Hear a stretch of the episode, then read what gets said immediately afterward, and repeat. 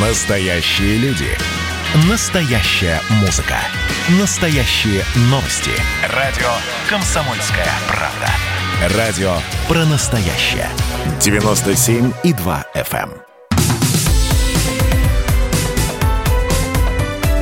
Как дела, Россия? Ватсап-страна! Мы же отправляемся в Беларусь. 24-й день протестов, и на улице вышли студенты. Идут колоннами, стоят у вузов, хотят подписать петиции за справедливые выборы.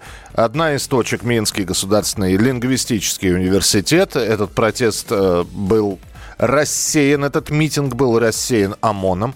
Задержание студентов, о них сообщают сейчас некоторые телеграм-каналы, проходят в районе площади Победы в Минске.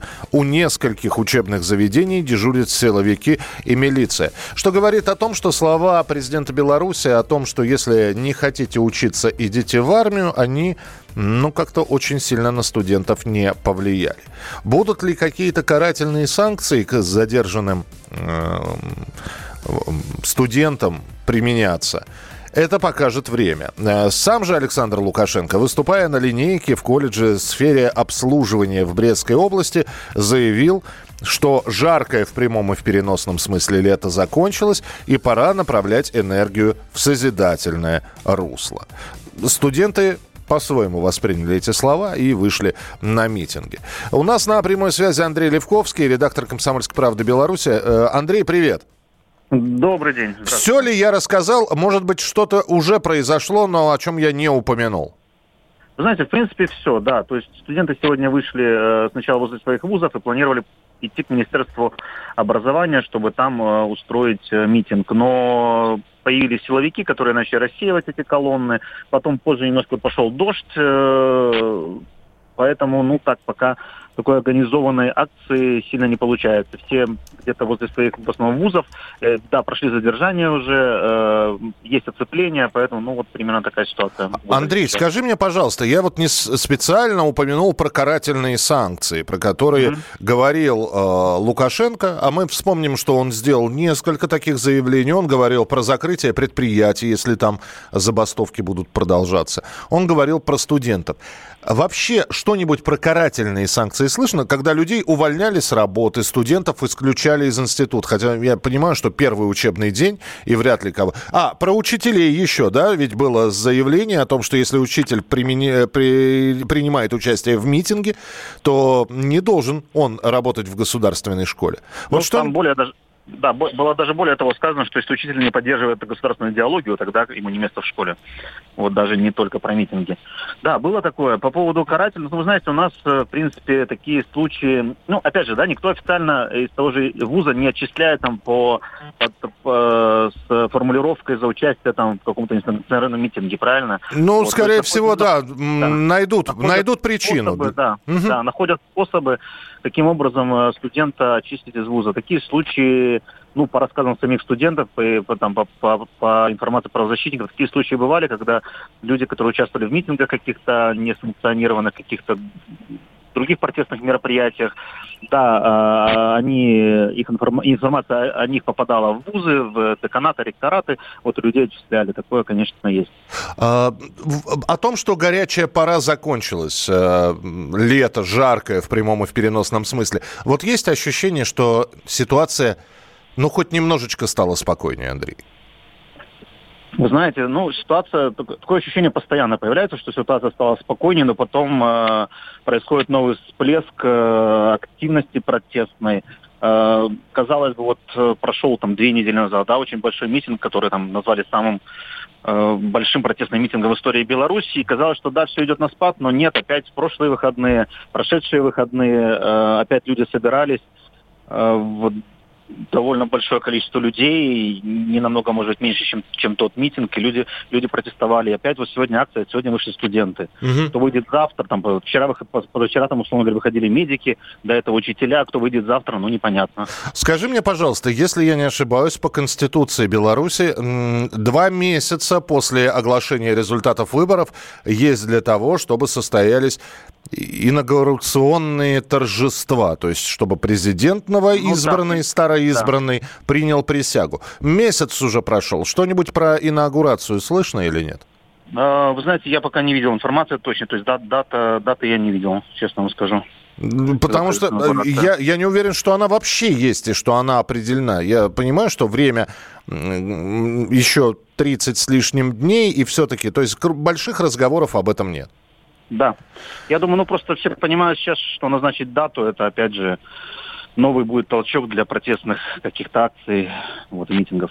Ясно. Ну что, осень наступила. Будем наблюдать, что у вас будет происходить в стране. Спасибо. Андрей Левковский, редактор «Комсомольской правды Беларусь», был с нами на прямой связи. Как дела, Россия? Ватсап-страна! Между тем, в нашей стране традиционный открытый урок прошел э, в э, Государственном институте международных отношений. И выступая в МГИМО, министр иностранных дел Сергей Лавров заявил, что Россия не будет принимать участие в конституционной реформе, предложенной Лукашенко. Для тех, кто пропустил, может быть, я напомню, что Александр Григорьевич Лукашенко говорит о том, что сейчас работа ведется над новым проектом Конституции Беларуси, который будет отличаться от проекта 94 года, от Конституции, по которой Беларусь сейчас живет. И более того, президент э, Беларуси сказал, что после того, как будет готов условно-черновой вариант э, в процессе обсуждения – будут принимать все граждане Беларуси, то есть он будет вынесен на общественное обсуждение.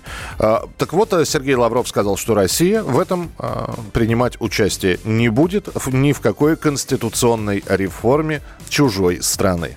Мы считаем, что необходимости в каких-либо навязчивых посреднических услугах нет. Президент Беларуси предложил конституционную реформу. Вот, по-моему, по нашей общей оценке, это и есть э, та форма, в которой вполне можно организовать диалог с гражданским обществом и которая должна позволить обсудить все те вопросы, которые волнуют ту или иную часть белорусских граждан.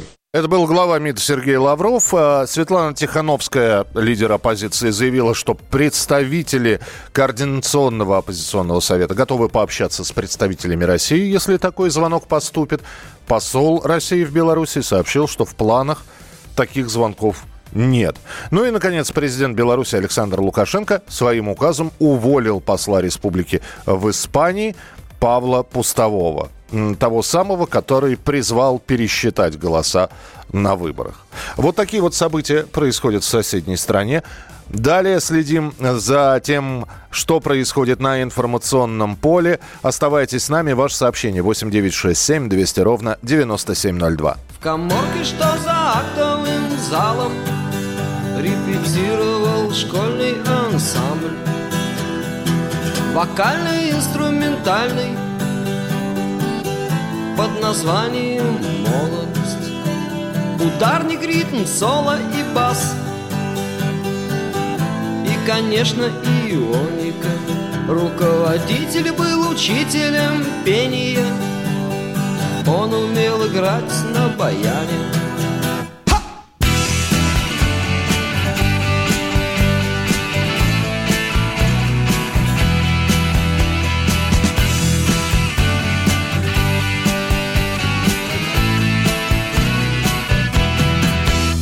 Еще была солистка Леночка Та, что училась на год младше У нее была склонность к завышению Она была влюблена в ударника.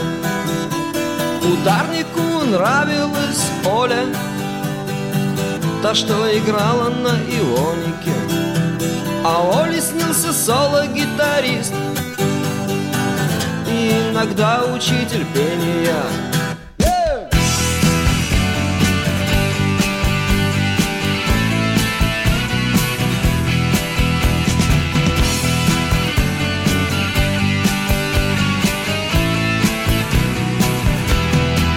Учитель пения хоть был женат Имел роман с географичкой Об этом знала вся школа не исключая младших классов. Он даже хотел развестись, но что-то его держало. Может быть, трое детей, а может быть директор школы. И тот любил учителя пение, на переменах они целовались. Вот такая вот музыка, такая, блин, вечная молодость.